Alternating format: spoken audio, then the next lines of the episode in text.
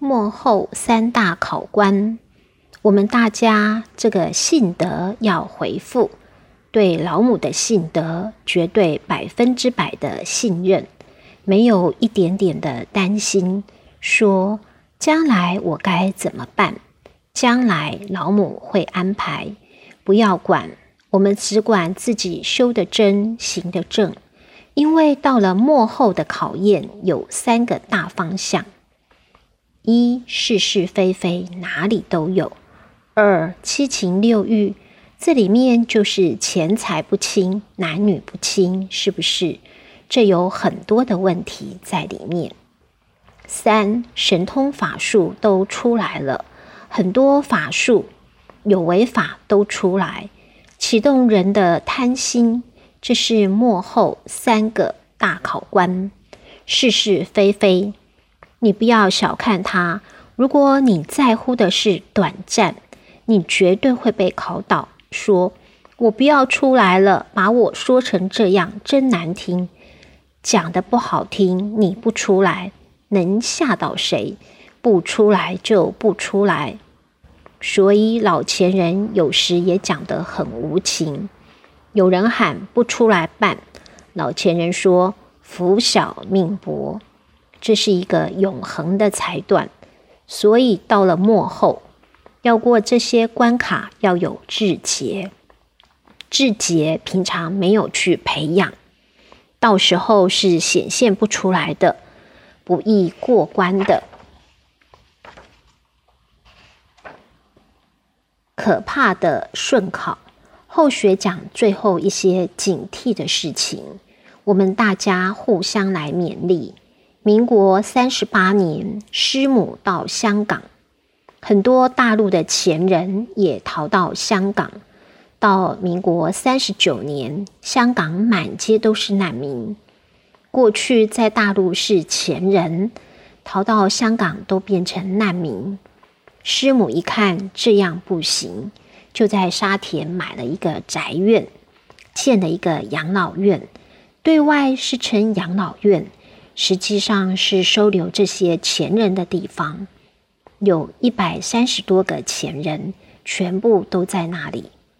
师母说：“大家功德有余，火候不足，要考验火候，不然将来回不了天。”这是一个很妙的考验。三十九年冬天，师母宣布香港止渡，用止度来考。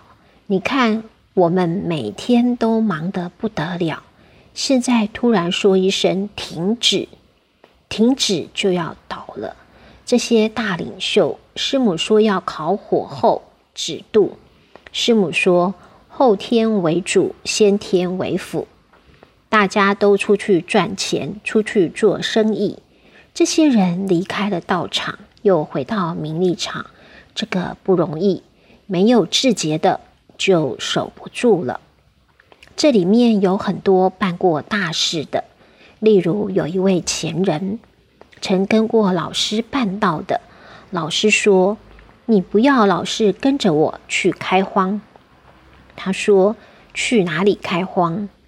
老师说：“地图在那里，你自己去找。中国大陆这么大，他指了一个地方，觉得这个地方不错，于是老师就让他去那里。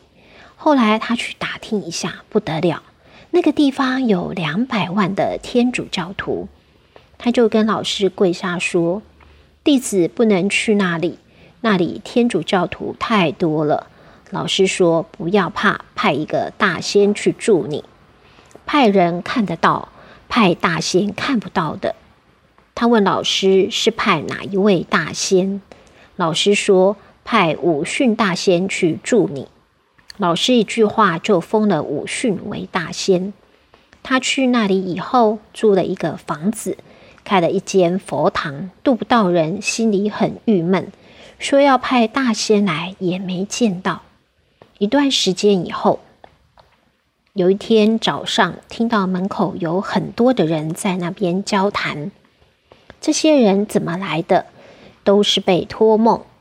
大仙给他们托梦说：“你们不是要等耶稣再来吗？